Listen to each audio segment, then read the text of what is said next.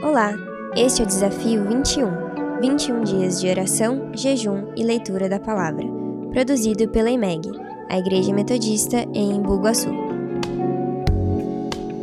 Fala pessoal, graça e paz, aqui é o Pastor Caleb e nós estamos no dia 20 do nosso Desafio 21. A nossa devocional de hoje tem como título A Procura. E não se esqueça de fazer a leitura lá no texto de João, capítulo 20.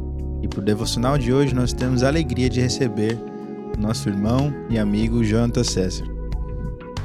Fala pessoal, tudo bem? Aqui é o Jonatas e eu quero compartilhar com vocês o devocional de hoje que foi escrito pelo Ministério de Ensino.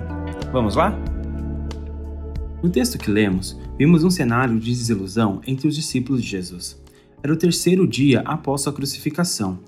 Para eles, Jesus continuava morto e não tinha como resolver essa situação. Maria Madalena foi até o sepulcro ainda bem cedo. Ao chegar e ver que a pedra havia sido removida e que o corpo de Jesus não estava lá, contou a Pedro e a João, que foram conferir e acreditaram que o corpo havia sido levado. Tudo isso se deu pelo fato deles não conhecerem as Escrituras. Uma lição que podemos aprender disso é que quando vivemos apenas por aquilo que vemos e pelas circunstâncias, deixamos de enxergar Jesus e a sua obra. Depois disso, Maria volta ao sepulcro e chora muito. Aparecem dois anjos e também Jesus, mas ela não o reconheceu. A vida dela estava sendo direcionada pelas circunstâncias e não pelas Escrituras. Entender as Escrituras é algo primordial para as nossas vidas. Então, escolha não somente entendê-la, mas viver através delas. Jesus então pergunta a Maria a quem ela procurava. Afinal, ela estava dentro de uma sepultura. Maria procurava um morto, mas Jesus estava vivo. Não tente colocar Jesus dentro das circunstâncias. Coloque as circunstâncias aos pés de Jesus, pois ele é soberano e venceu até a morte.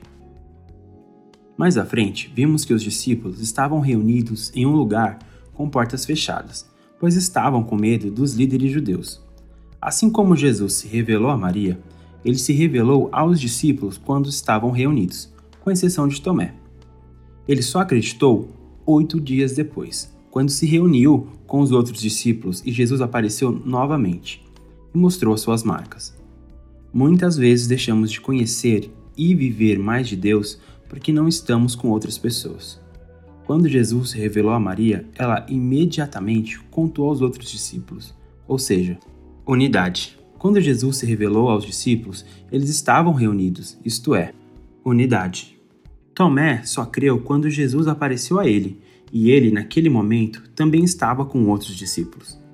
Jesus se revela para que tenhamos unidade, uns com os outros. O Jesus que muitas vezes procuramos não está preso a nenhuma circunstância. Ele está vivo e reina sobre tudo e todos. Hoje, ele nos convida a conhecer e viver mais as Escrituras e mais, para viver em unidade, pois assim ele sempre se revelará a nós.